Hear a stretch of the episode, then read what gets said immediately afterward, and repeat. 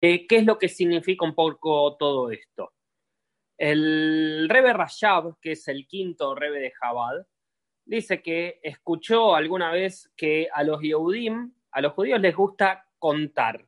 O sea, y que es algo que viene de tradición de generación en generación.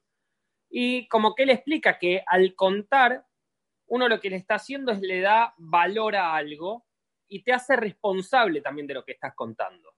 O sea, si nos fijamos, por ejemplo, ¿qué cosas solemos contar? Plata, por ejemplo, o sea, cuando uno cuenta le está dando un valor. Cuando uno eh, cuenta, por ejemplo, aunque no de una manera directa, eh, el tema de la cantidad de gente para saber si tiene o no Minion, también le está dando un valor a todo eso. Entonces, el tema de contar es algo como bastante importante. Y todavía no sabemos, o sea, por qué está asociado, digamos, a esto de Sfirata Omer. Pero ya vamos a llegar a ese punto. Contar en hebreo eh, se dice lispor. Lispor, la raíz de esa palabra es samach pei reish, o sea, que se podría leer como Sefer. ¿Qué significa Sefer? Libro. Ahora trae el Sefer Yetzirah. El Sefer Yetzirah es uno de los primeros libros, así como cabalísticos, que, eh, que hubo, que se lo eh, adjutan a, eh, a Abraham, justamente. Y dice que Sefer viene, o sea, justamente Sefer Yetzirah, viene a traernos algo de esa raíz. O sea, Sefer significa libro y Yetzirah significa formación. O sea, el libro de la formación ya nos está trayendo algo con respecto a este contar que decíamos antes. La primera vez que aparece la palabra Sefer en la Torah, y nosotros dijimos muchas veces que la Torah la podíamos usar como un diccionario. Entonces, si voy a la primera vez que apareció, la primera que aparece, aparece en Bereishit. Cuando habla de eh, los eh, de las genealogías de la tierra y todo eso, en un momento habla de la palabra Sefer. La segunda vez que aparece, aparece también en Bereishit y que habla de los descendientes de Noah o sea, en particular de Shem, que Shem, si se acuerdan, es de los que va a venir después, o sea, el, eh, eh, ¿cómo se llama? La yeshiva de Shem y Eber, o sea, que es donde estudian el resto de los patriarcas eh, a posteriori. Entonces dice de que los descendientes de Noah iban a estar, o sea, entre los descendientes de Noah, que Shem iba a estar hasta Sefará. Sefará significa, o sea, y ahí está traducido como borde, pero si leemos la palabra en hebreo, tiene la palabra sefer adentro. Y la tercera vez que eh, aparece esta palabra sefer también, o este shoresh, eh, esta raíz sefer, aparece en Bereishit, Bereishit 15, 5 y 5, 6, eh, cuando le dice eh, a Shem, le dice a Abraham que salga de la tienda y que cuente las estrellas del cielo, que así va a ser, digamos, toda su descendencia. O sea que si él puede contar, y ahí viene el lispor, justamente, o sea que es lo que nos trae. Entonces, el Sefer Yetzirah, o sea, que es el Sefer este justo, que Abraham es al que se lo adjuta la, la creación de este Sefer, dice, Hashem creó el mundo con tres libros. O sea, ¿cuáles son esos tres libros? Dice, un autor, un libro y una historia. Y si leo las tres palabras en hebreo, las tres están asociadas con este mismo, esta misma raíz. Un autor es un sofer, un libro es un sefer y una historia es un sipur. Las tres están manifestadas por este mismo y esta misma raíz que es de contar. Entonces, el tema de que Dios creó el mundo con estos tres aspectos, con el de un autor, el de un libro y el de una historia.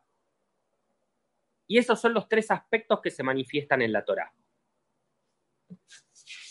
Entonces, me podrían decir en este momento de que ahora entienden menos que antes por qué, o sea, se llama Spirata Homer. O sea, ¿qué significa la cuenta del Homer en todo esto? Vamos a ir un poquito más todavía. Sefirá, que viene justamente de la misma, es la misma palabra, digamos, para Sefirat a Homer. Sefirá son los 10 canales por los que Dios crea el mundo. Entonces, si volvemos a lo anterior, o sea, por eso eh, hay muchas cosas que conviene hoy, yo las voy a ir diciendo en hebreo y en castellano, pero en hebreo es cuando se ve realmente qué es lo que está pasando, o sea, por qué se usa, o sea, con palabras que parecerían totalmente distintas, están totalmente relacionadas entre sí. Entonces dijimos que a través de la Sefirot, o sea, o Sefirá, son esos 10 canales con los cuales Hashem creó el mundo. Después teníamos el Sofer, dijimos que era el autor, está relacionado con el aspecto de sabiduría, el aspecto de Jochma.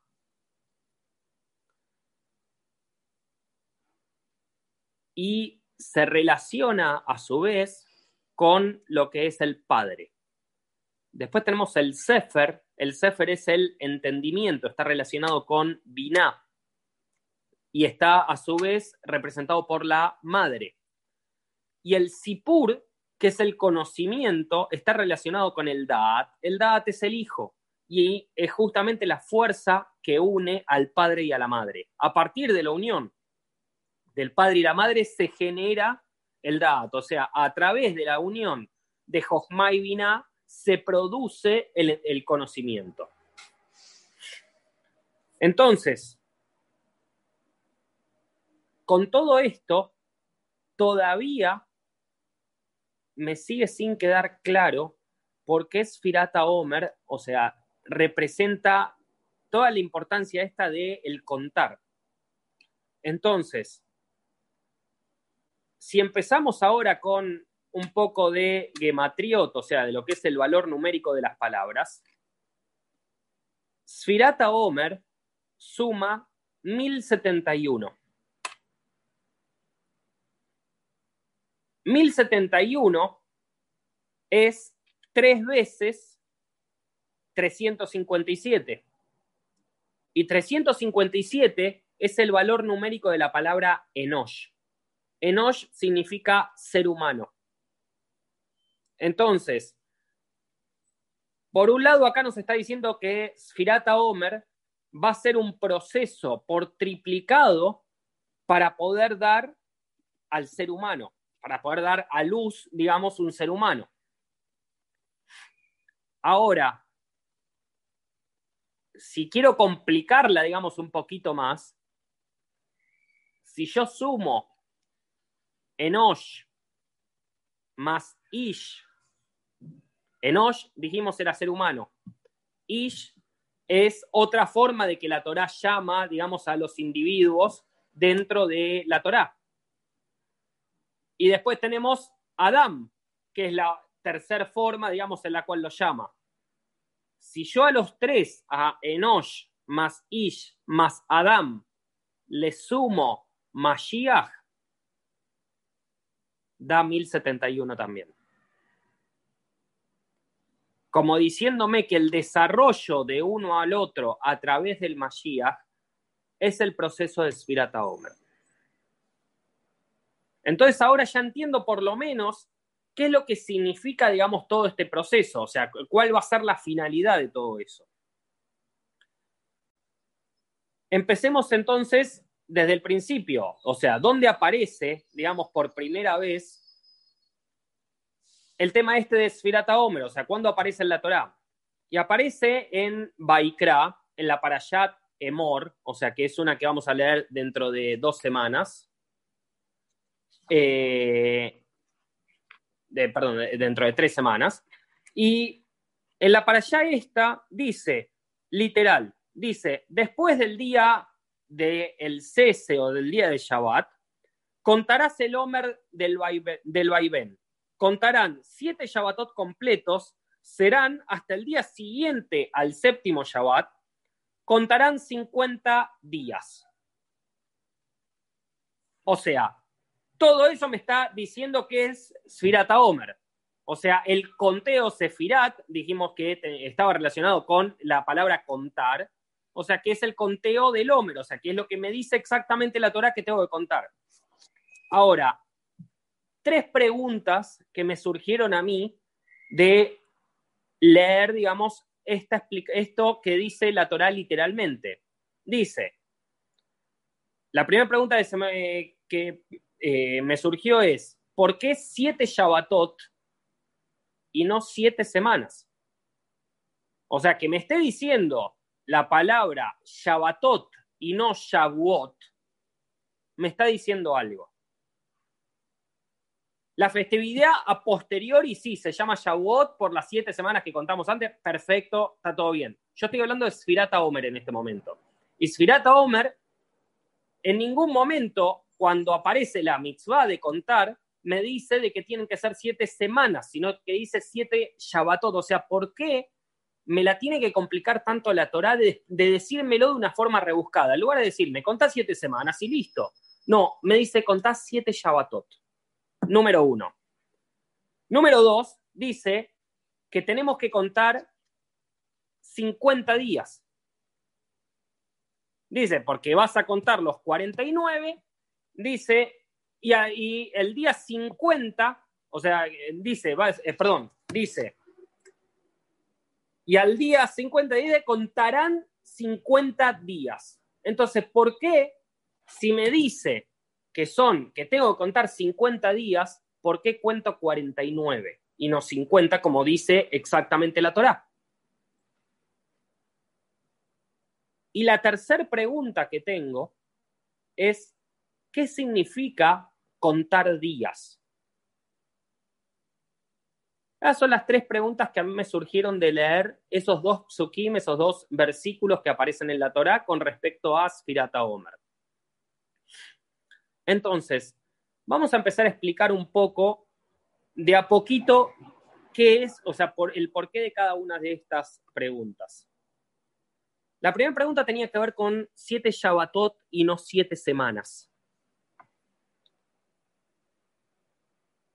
Ahora sí, o sea, dejo un segundo para que si alguno tiene ganas, o sea, que me diga por qué le parece de que tienen que ser siete Shabbatot y no siete semanas. ¿Por qué esta diferencia?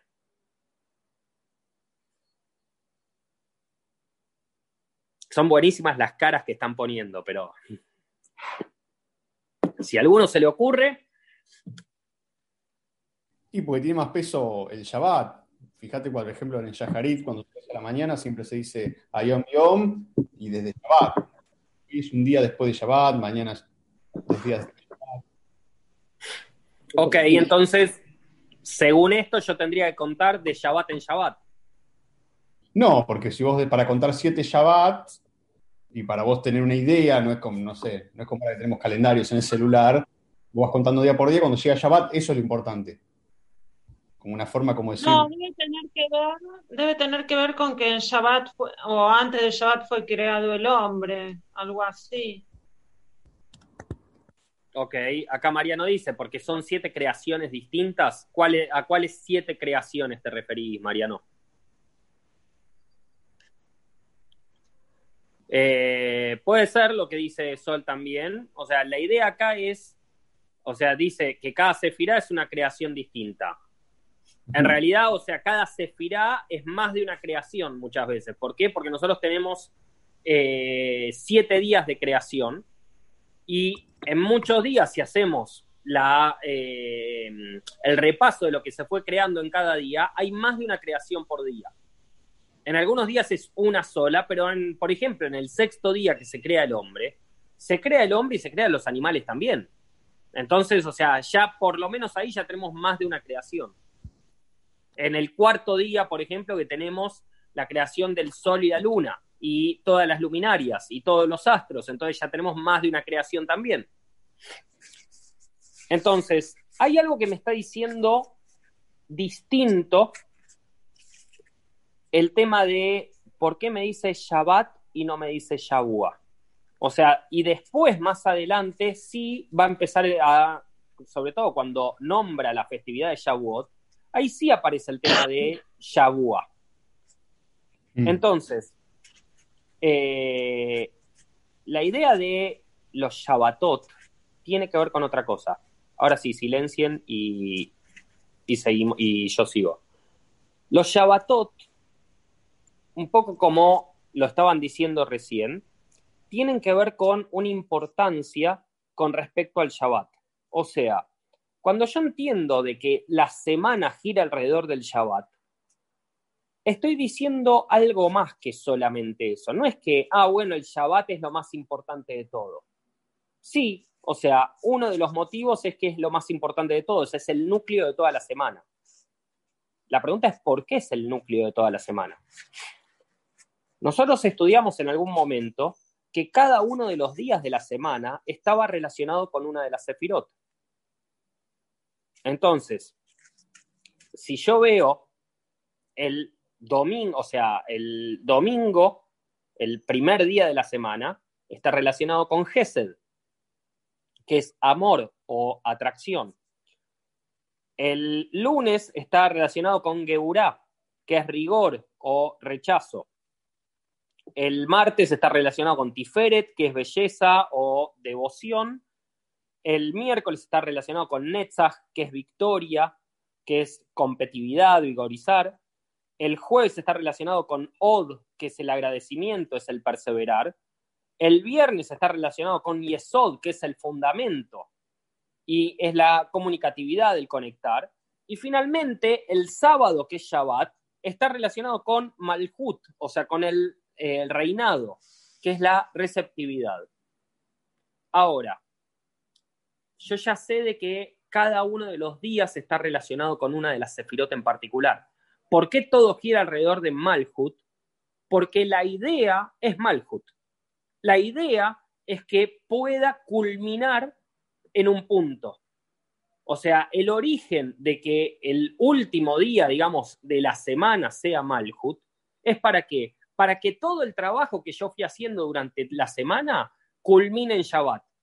Y a su vez, ese Shabbat es el punto de origen de la semana siguiente pero la semana siguiente, o sea, va a recibir de ese Shabbat, pero empieza desde su nuevo punto de nuevo, que es Gesed de nuevo. Entonces, para poder entender esto, tenemos que entender cuál es la fuerza que tiene cada una de las Sefirot. Entonces, tenemos, la primera dijimos que era Gesed, que está, se le llama amor, pero hoy vamos a ver una manera distinta de poder llamar, digamos, a este Gesed. Gesed está relacionado con el poder de la atracción. ¿Qué significa? Gesed es la mano que acerca. Cuando nosotros eh, hay un, eh, un dicho, digamos, que Hashem con una mano, digamos, no, nos aleja, que es la mano izquierda, y con la mano de derecha nos acerca. Entonces, está por un lado rechazando algo y acercándonos con la otra. Con la derecha nos acerca, con la izquierda nos rechaza. Entonces, la mano derecha, que es la mano que acerca, es la mano esta de la atracción, o sea, la que está relacionada, digamos, con el poder este de la atracción. Generalmente, uno de forma innata, ¿qué es lo que hace? Se puede conectar con, eh, eh, con, la atracción, con la atracción con la otra persona. O sea, porque uno de forma innata trata de acercar todo no tiene límite, o sea, uno trata de poder acercar. Cuando nosotros tratamos de rechazar ciertas cosas, es porque se está representando más la Geura que eh, el Gesed. Entonces, lo primero de todo es el poder de la atracción, o sea, las cosas que quiero atraer para mí. Y eso primero está relacionado con esta primera parte de cómo arranca la semana, que es el tema de Gesed. El rechazo, que es lo que está relacionado con Gebura, que es el rigor, dice, el rechazo sirve para qué? Para controlar la atracción. O sea, yo no puedo atraer todo. ¿Por qué? Porque atraer todo me puede hacer mal. Entonces necesito poder controlar lo que atraigo. Entonces, para poder rechazar adecuadamente, ¿qué es lo que necesito? Inteligencia. ¿Por qué? Porque si yo sé qué tengo que rechazar, el resto lo voy a acercar.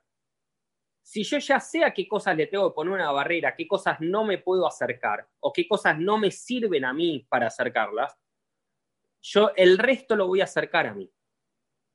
O sea, la barrera es para eso que tengo que rechazar. Y lo tengo que rechazar ¿por qué? Porque no me hace bien, no por otra cosa.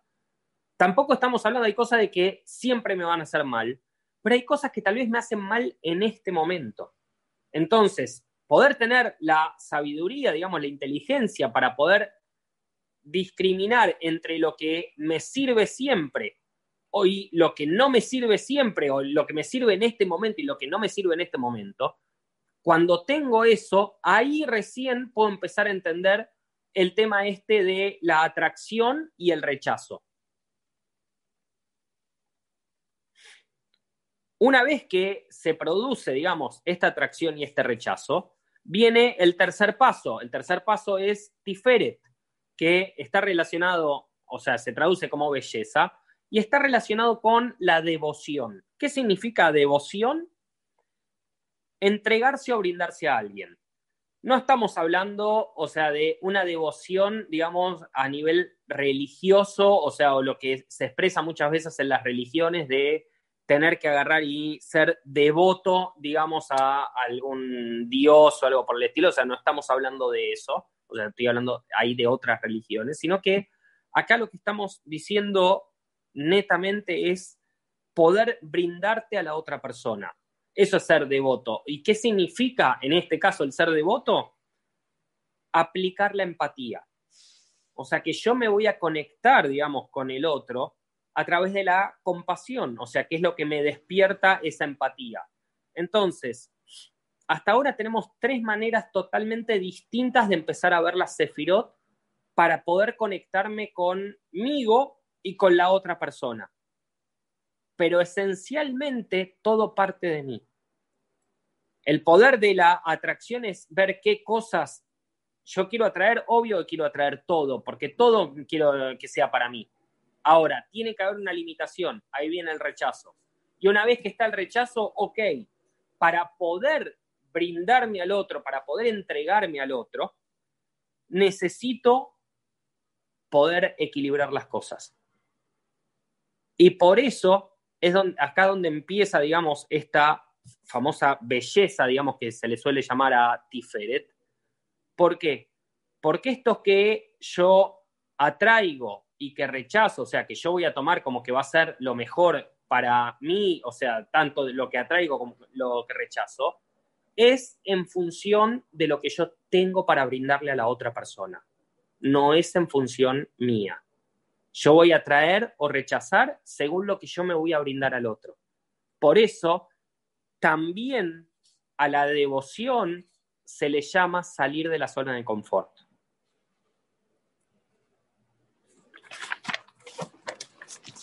Después tenemos la competitividad, eh, competitividad que es el Ithasruk, que significa fortalecerse.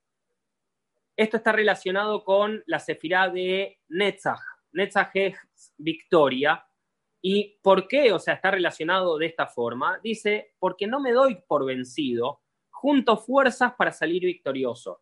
O sea, ¿qué significa? ¿Por qué es tan importante esta? Porque después de la atracción, el rechazo y eh, la devoción, ahora que yo ya sé de que tengo para brindarme al otro, que, o sea, quiero poder conectarme con el otro, ahora tengo que empezar a ser perseverante, tengo que tener la fortaleza de qué, de no claudicar, de si me caigo poder levantarme.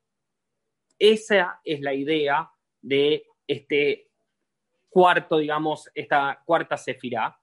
O sea, ¿para qué? Para poder realmente llevar a cabo lo que quiero.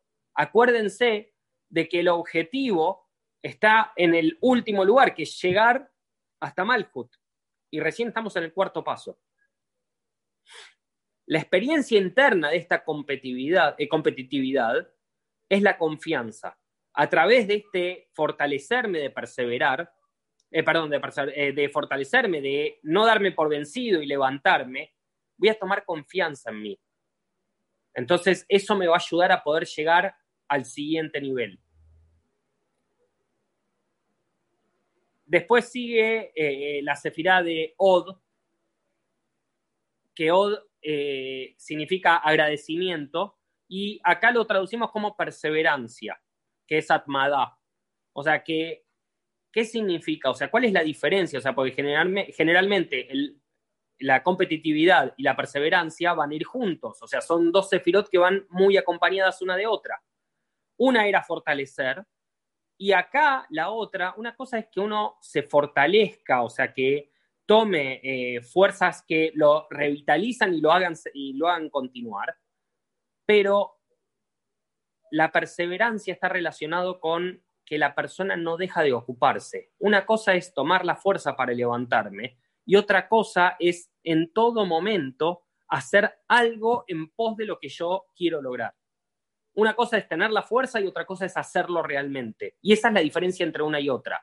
Por eso parecen de que son lo mismo, porque yo podría decir, bueno, ok, o sea, esto, o sea, de fortalecerme y levantarme todo, sí, tiene que ver con perseverar también. Sí, pero esa es una parte de todo. La otra parte tiene que ver con esto de hacer, empezar a hacer algo en pos de eso. Y la experiencia interna, por eso, de la anterior era la confianza, y de esta es la simpleza, la sinceridad.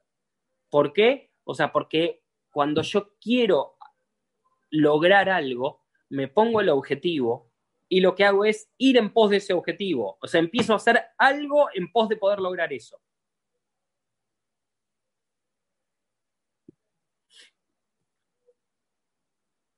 La siguiente que es Yesod, Yesod es fundamento, está relacionado con la conectividad.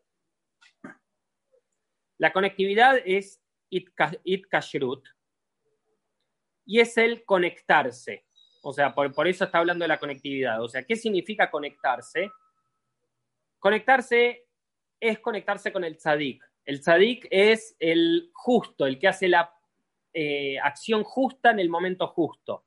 Ahora, no es casualidad de que esta sefirá, que, este, que esta conectividad esté en este punto. ¿Por qué?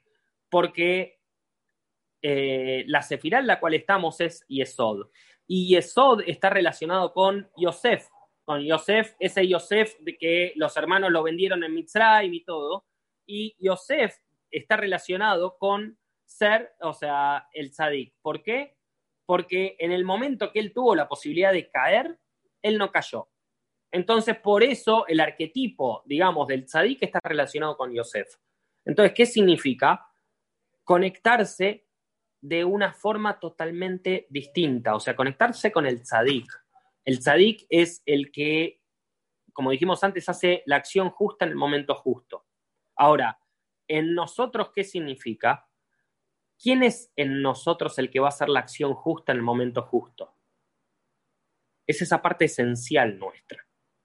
Entonces, cuando nosotros nos podemos conectar con otro a través de la esencia, estamos llegando a poder conectarnos con esto que el tzadik nos pide que nos conectemos. Por eso la pareja, cuando se conecta, se conecta en un nivel esencial.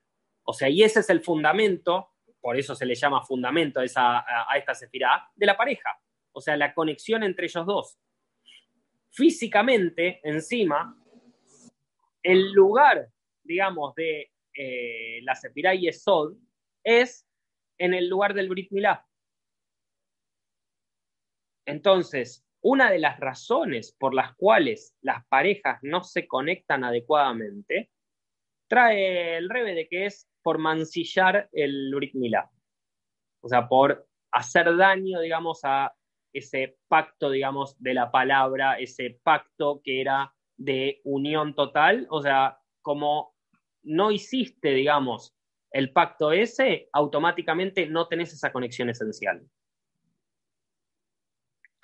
Por último, la sefirá de Malkut está asociada con la expresión, con la receptividad, eh, receptividad hacia las otras personas.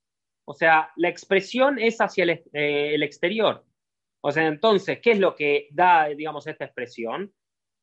Da, por un lado, quiénes somos y por otro lado, dónde estamos. Nosotros nos estamos conectando con el resto de la gente a través de quiénes somos, porque podemos decirlo, porque podemos expresar quiénes somos realmente. Entonces, quién soy y dónde estoy, dicen, están mostrando quién soy yo.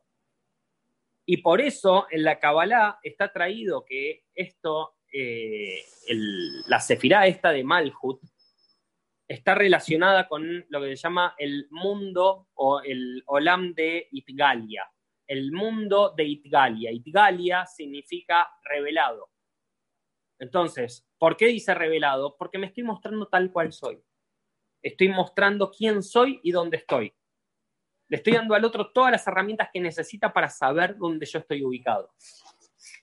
Entonces, ¿por qué decíamos la pregunta al principio? ¿Por qué dice siete Shabbatot y no siete semanas?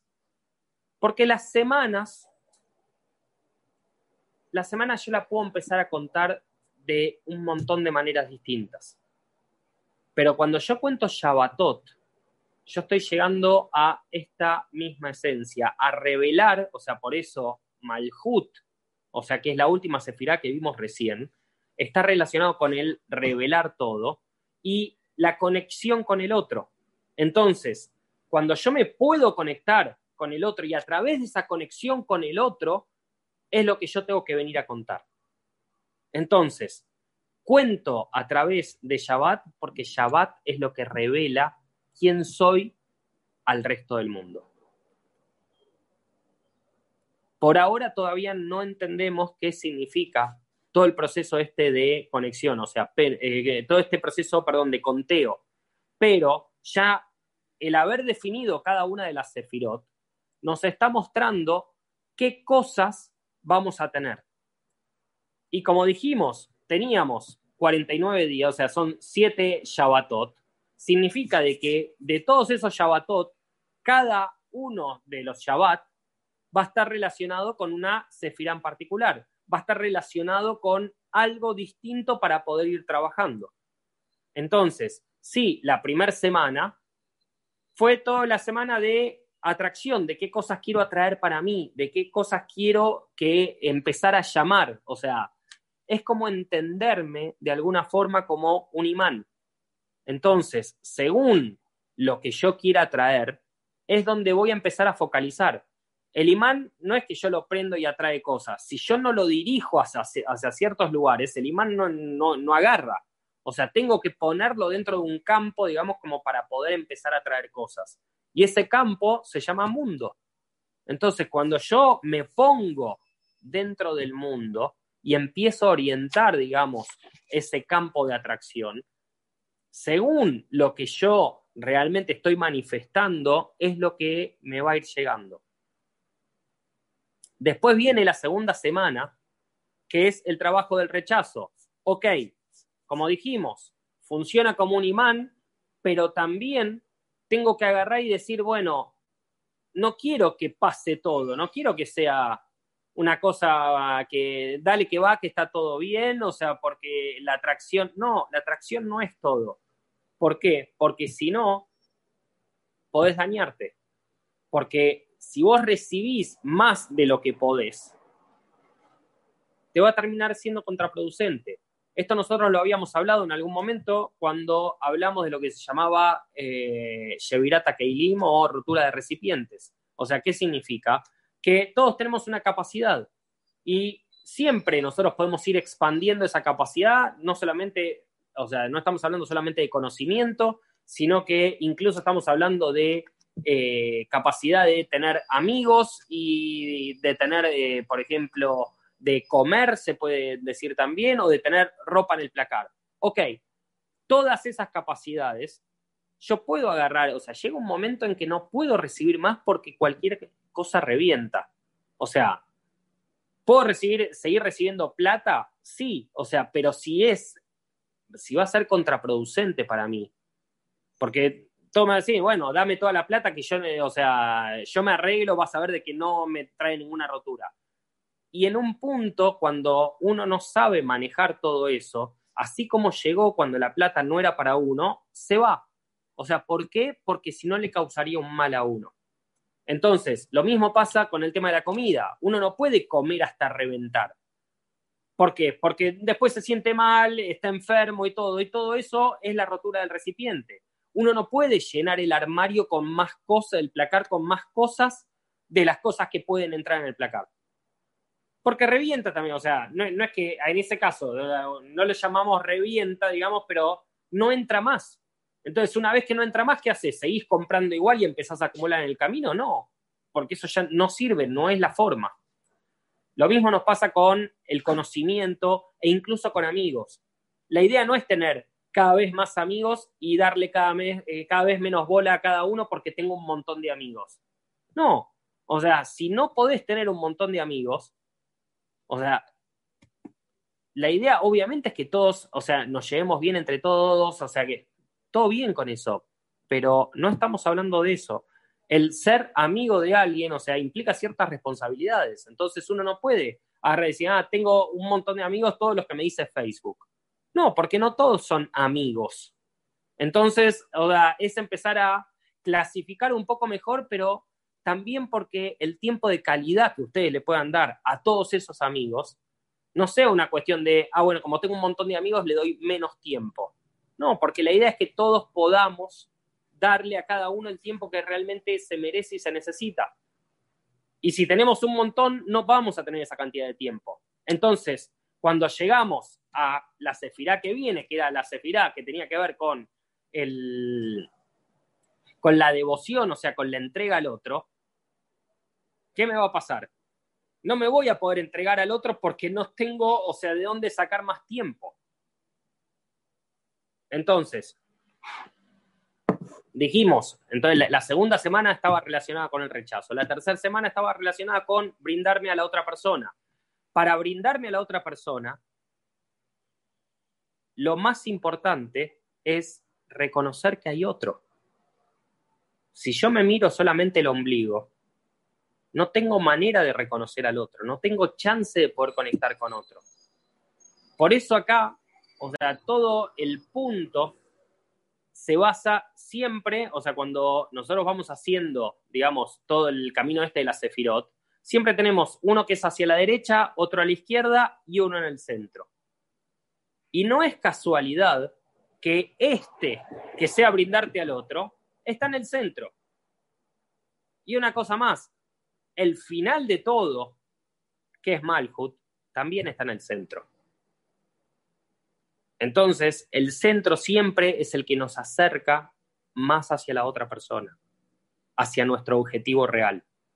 Podemos tener un camino, podemos tener otro, pero siempre la idea va a, va a, ser ir hacia el camino del medio. El camino del medio es el camino que nos equilibra entre las dos fuerzas estas. La cuarta semana, que tiene que ver con el, tema del fortalecimiento y todo, sí, obvio de que uno tiene que, a partir del objetivo de poder conectarse con el otro, tiene que empezar a tener ciertas fortalezas. Pero ¿cuál es el tema? Si me quedo solamente con la fortaleza, no hago nada.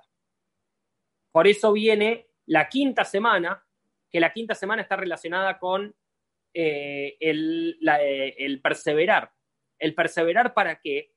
Para poder realmente llevar lo que yo tengo, toda la fortaleza de querer hacerlo, a un hecho en concreto, a poder bajarlo, a poder hacer algo. Entonces, ya tengo otra vez que tengo una derecha, tengo una izquierda, y ahí viene el fundamento, que el fundamento dijimos es la conexión con el Sadik. Esa es la sexta semana. Otra vez llevo hacia el camino del medio, otra vez llevo hacia la conexión. Finalmente, Malhut que tiene que ver con la expresión, 100% tiene que ver con la otra persona. Porque yo no me puedo expresar si no hay alguien. Entonces, Sfirata Omer, o sea, la cuenta, digamos, de los Shabbatot, nos dice, a partir de que vos entiendas lo que es un Shabbat, es que te vas a conectar. A partir de que entiendas que es un Shabbat, vas a empezar a hacer un trabajo distinto. Shabbat, la primera vez que aparece en la Torá, aparece cuando, eh, con el famoso, digamos, eh, texto este que dice, Vallejulu Ashamaim Sebam, eh, que es el inicio del segundo capítulo de Bereshit. Y dice, Shabbat Vainafash, o sea, y Shabbat cayó. O sea, ¿qué significa? Shabbat tuvo que venir para cortar, o sea, este equilibrio hacia un lado y para el otro. Tuvo que venir a, a qué? Agarrar y ponerlo en concreto. Vos podés, o sea, se puede seguir creando un montón de cosas, pero tiene que haber un momento en el que puedas parar y contemplar todo lo que estás haciendo. Eso tiene que ver con Shabbat. Tiene que ver con un momento de introspección, de poder mirarnos para adentro, pero siempre pensando en el compartir con el otro. Entonces, el contar siete Shabbatot, nos están hablando de procesos continuos, de procesos completos, de vernos a nosotros mismos en pos de poder ver al otro.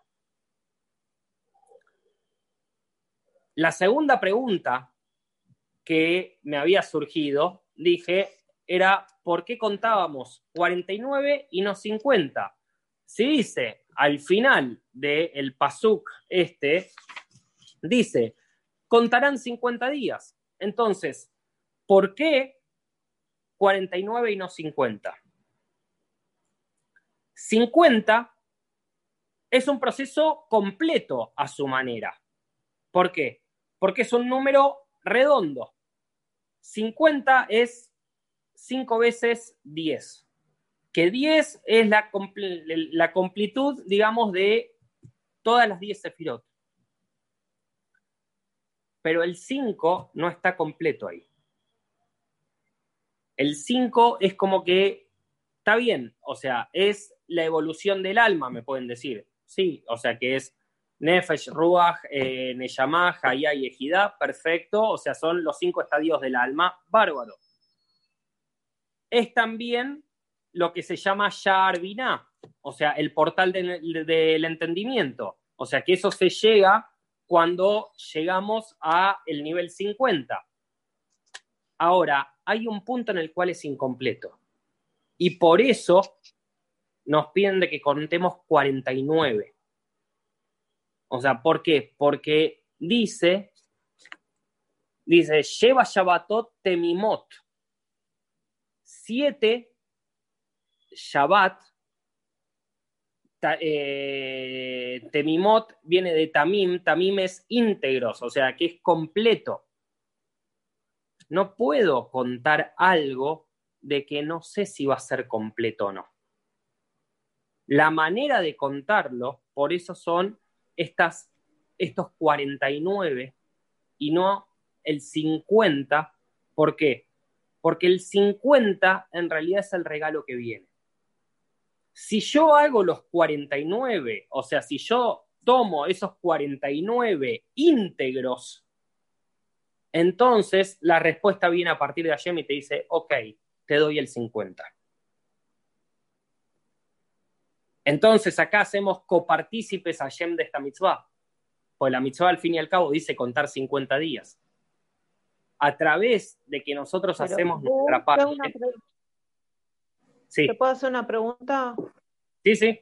49 eh, también era los niveles que estaba de Tumá que tenía Israel en Mitzrayim. En Mitzrayim, sí.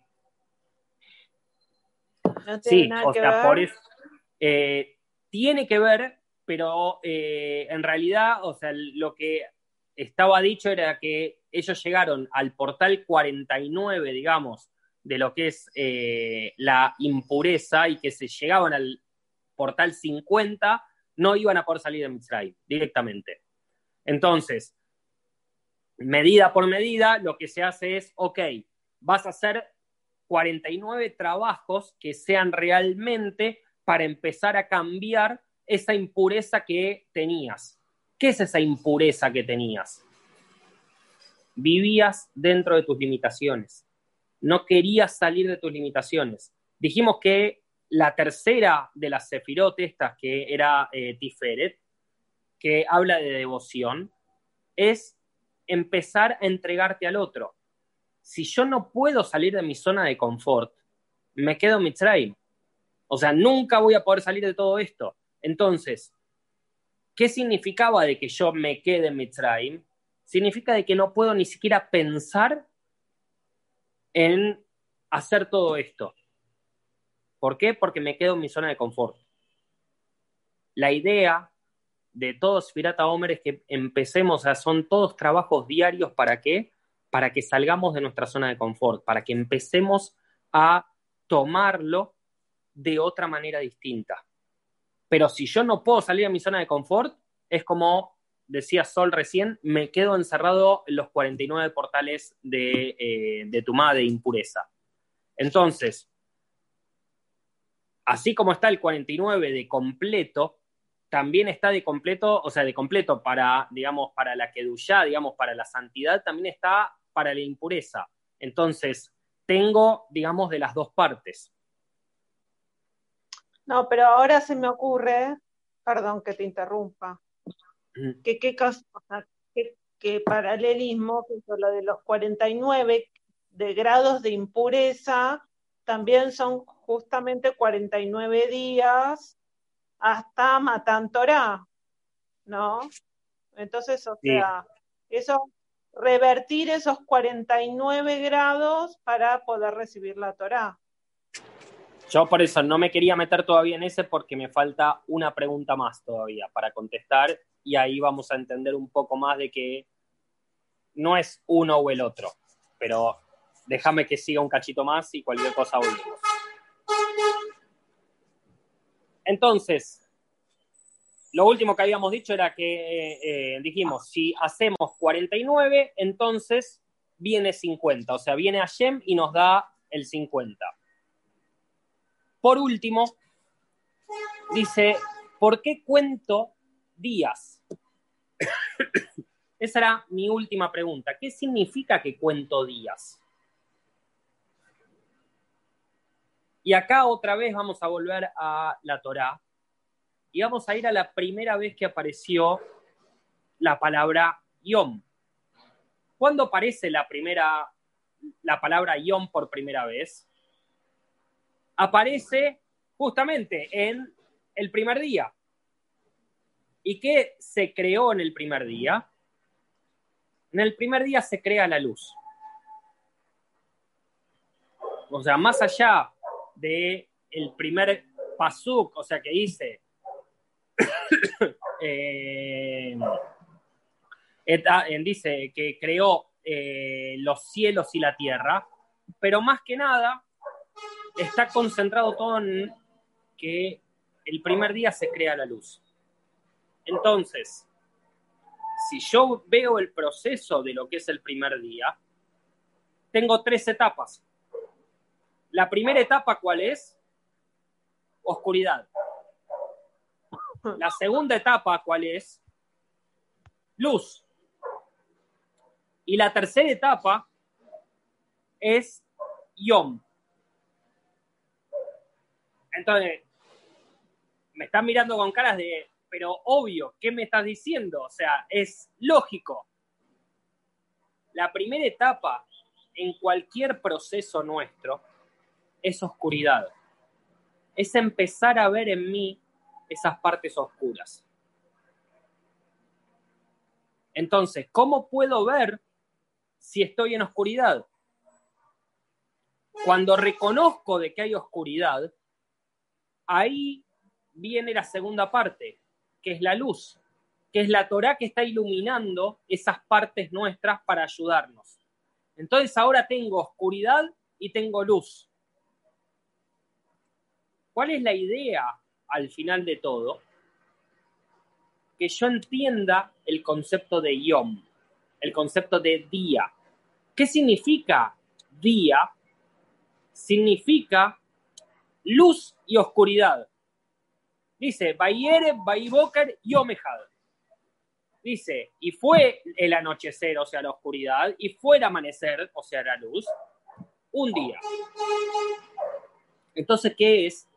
Que cuando yo puedo reconocer en mí las partes oscuras, las ilumino y puedo integrarlas para poder trabajarlo, entonces ahí entendí lo que es un día. Ahí empieza el, verdadero trabajo entonces. Porque entonces ahora cierra, ¿por qué me dicen que tengo que contar 49 días? Porque tengo que hacer durante 49 días esta introspección de poder ver mi oscuridad y mi luz para después entender que son parte de un todo. Cuando entiendo esto, entonces entiendo de que cada día es una oportunidad, cada día es una fuerza distinta que se va manifestando y es una manera distinta de poder verlo. Si yo me quedo solamente con que tenía los 49 portales, digamos, de, eh, eh, de, de la impureza, es una parte del todo. Porque ayer me sacó de eso. ¿Y me sacó para qué? Para que haga los 49 de luz. Pero cuando es Matan Torah, cuando entiendo que los dos son parte de un todo, es la unión y es el número 50. Por eso solo no quise decirlo antes, o sea, pero son las dos partes. Cuando nosotros entendemos que tenemos nuestra parte de oscuridad y nuestra parte de luz, o sea, que viene a iluminar todo eso y podemos trabajarlo como un conjunto en pos de la mejora, no en pos de anularlo, sino en pos de mejorar. Esa parte de oscuridad también es parte nuestra. Y cuando lo podemos entender, lo puedo trabajar. Muchas veces dije esto, o sea, y es una manera de poder entenderlo. Si uno, lo aleinu, tiene una enfermedad y no se identificó, o sea, porque no sabe que tiene esa enfermedad, la persona sigue enferma, o sea, no puede, no tiene tratamiento. Ahora, la persona va al médico, el médico le hace análisis, identifica cuál es la enfermedad. Entonces, una vez que identifico que ya sé qué es lo que tengo, puedo hacer un tratamiento. Aquí es exactamente lo mismo. Cuando yo identifico cuáles son mis partes oscuras, cuando a través de este trabajo de los 49 días puedo identificar cuáles son esas cosas en mí a mejorar, son parte mía. Me amigo con eso lo integro y lo puedo trabajar. Si no lo integro, si no lo identifico, no hay manera de que podamos trabajar todo eso. Entonces, Spirata Homer es empezar a entender la importancia de lo que es el proceso de un día. Siempre interpretamos, o sea, la parte oscura la conocemos todos, la parte así de luz la conocemos todos, pero lo que no terminamos de hacer muchas veces es integrar la luz y la oscuridad para eso llamarle un día. Eso es lo que en realidad cuenta como un día. ¿Dudas? ¿Preguntas?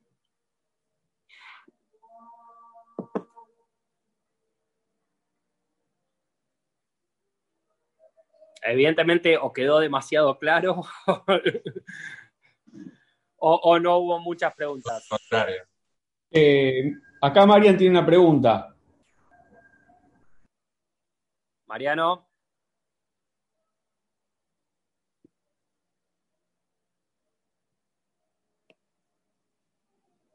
Pero no, ahí está. Ah, estoy procesando.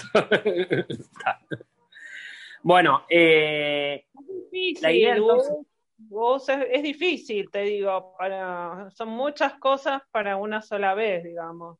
Sí, igual tienen 49 días, tranqui, no hay drama. Tengo que rever todo porque no, no es fácil, viste, es un montón de conceptos. Eh, la idea era ver por lo menos desde otro punto de vista.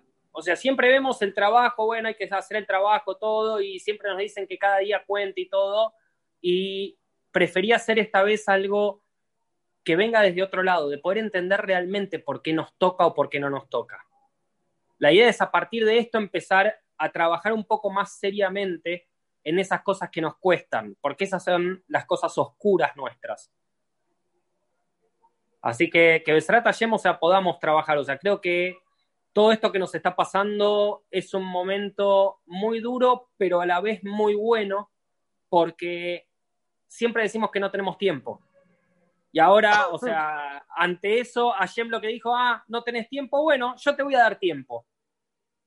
Y entonces a cada uno tiene tiempo ahora para poder hacer todo esto.